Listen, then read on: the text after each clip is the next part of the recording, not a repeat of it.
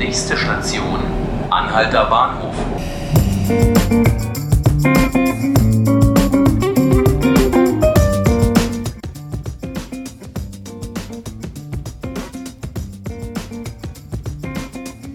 Hallo liebe Zuhörerinnen und Zuhörer.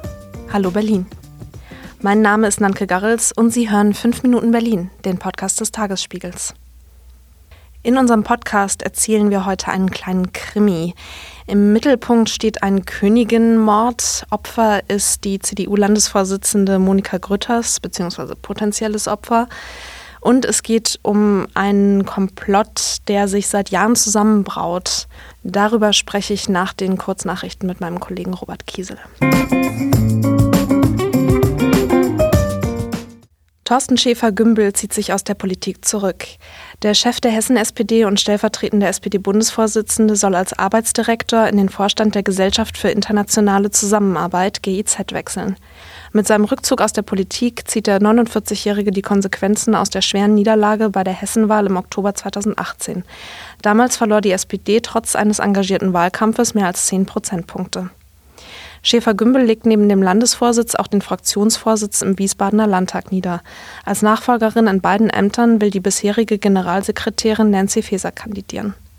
Das Team um den Enthüllungsjournalisten Günter Wallraff greift die Berliner Vivantes-Kliniken an. In der RTL-Sendung Team Wallraff Reporter Undercover am Montagabend ging es um die Lage von Psychiatriepatienten. Dazu haben sich Team Wallraff-Mitarbeiter als Praktikanten getarnt in den Psychiatriestationen der Vivantes-Kliniken einsetzen lassen. Aufgedeckt werden soll so, dass einzelne Patienten zu lange allein gelassen, unzureichend betreut oder sediert werden.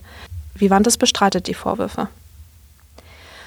Das Landesamt für Flüchtlinge stockt sein Personal auf. 106 neue Mitarbeiter sucht die Landesbehörde aktuell.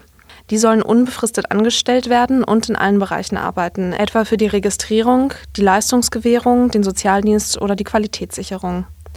Derzeit kommen noch immer rund 600 Flüchtlinge pro Monat neu nach Berlin. Die Prognose für das ganze Jahr geht von 7.000 bis 8.500 neuen Antragstellern plus Familiennachzug aus. Bei der Registrierung kommt das Landesamt deshalb aktuell nur mit Verzögerung hinterher. Es scheint wie eine kleine Nachricht, dass Kai Wegner sich jetzt bewirbt um den CDU-Landesvorsitz. Er will antreten beim Landesparteitag am 18. Mai. Das ist aber nur die Spitze des Eisbergs eines großen Krimis in der CDU. Und da habe ich jetzt zu diesem Thema meinen Kollegen Robert Kiesel im Studio. Er ist unser landespolitischer Korrespondent äh, hier beim Tagesspiegel. Robert, erzähl uns doch ein bisschen ähm, über diese Geschichte, die eigentlich ja schon 2016 mit einem Machtkampf losging. Das ist so richtig, genau. Die Historie dieses Konflikts ist äh, durchaus eine, äh, die im Jahr 2016 ihren Anfang nahm. Und zwar hat die amtierende Landesvorsitzende Monika Grütters dort den Landesvorsitz der Berliner CDU übernommen und äh, hat äh, kurz nach ihrer Wahl erste personelle Maßnahmen getroffen, mit denen sie sich äh, innerhalb der Partei nicht nur Freunde gemacht hat, ganz besonders im Lager von äh, Kai Wegner und anderen vor allem Männern, die bis dahin äh, entscheidende Rollen innerhalb des Landesverbandes inne hatte. Also äh, dezidiert ist Kai Wegner Generalsekretär gewesen bis ins Jahr 2016, musste seinen Posten dann niederlegen und äh, Nachfolger ist der von Frau Grütters vorgeschlagene Stefan Evers geworden. Er ist es geworden im zweiten Wahlgang, nachdem er also im ersten Wahlgang, viele haben es so interpretiert, abgestraft worden ist, eben weil er der Kandidat von Frau Grütters war und äh, dieses starke ähm, alte Männerlager äh, gegen sich hatte. Und ähm, das war der erste, die erste personelle Maßnahme, die ganz offen gezeigt hat, dass es, ähm, dass es nicht so ist, dass der gesamte Landesverband hinter Frau Grütters stand zu der damaligen Zeit. Ähm, das hat sich dann fortgesetzt in der, im, im Tausch auf der Position des Fraktionsvorsitzenden im Abgeordnetenhaus. Äh, da war lange Zeit der Florian Graf derjenige, der äh, das Amt inne hatte und dann ist es Burkhard Dregger geworden, wiederum auf Vorschlag von Frau Grütters.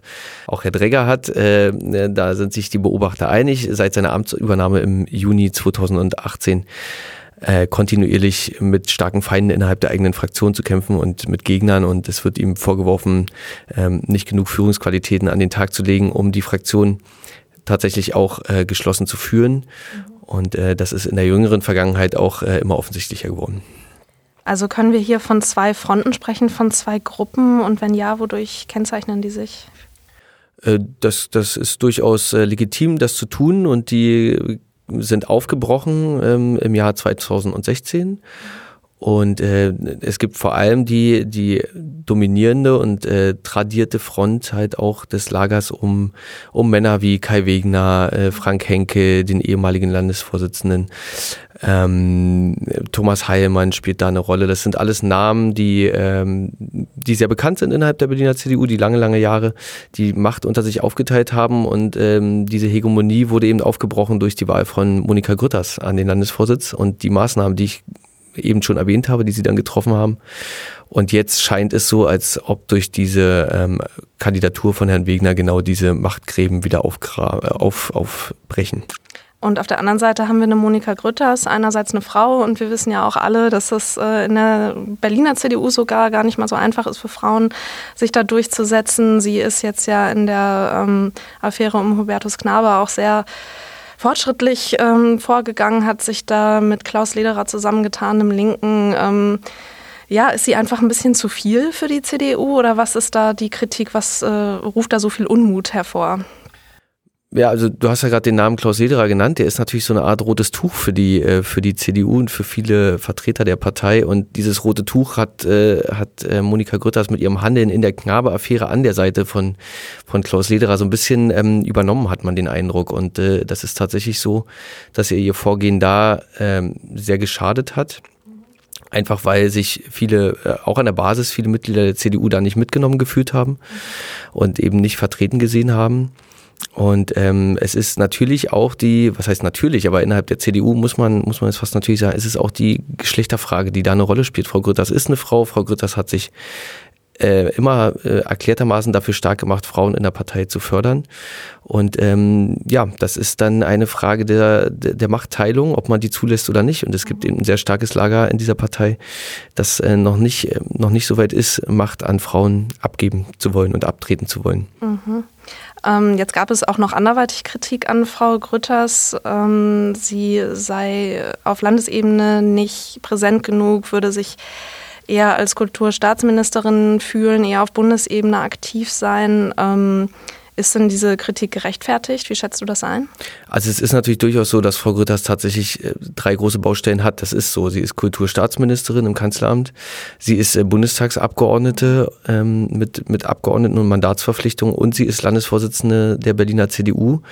Und äh, die Kritik daran, dass sie sich äh, zu wenig für die Landespolitik engagiere und zu wenig Leidenschaft zeige für die Berliner Themen, die äh, schwingt immer wieder durch. Die wird hinter vorgehaltener Hand relativ offen geäußert. Die hat auch Evidenz, wenn man heranziehen möchte, dass Frau Grütter sich in der laufenden Wahlperiode genau einmal der Fraktion ja, präsentiert hat, möchte man sagen, ist Quatsch. Also die Fraktion besucht hat und sich den Abgeordneten äh, gezeigt hat und mit ihnen den Dialog gesucht hat.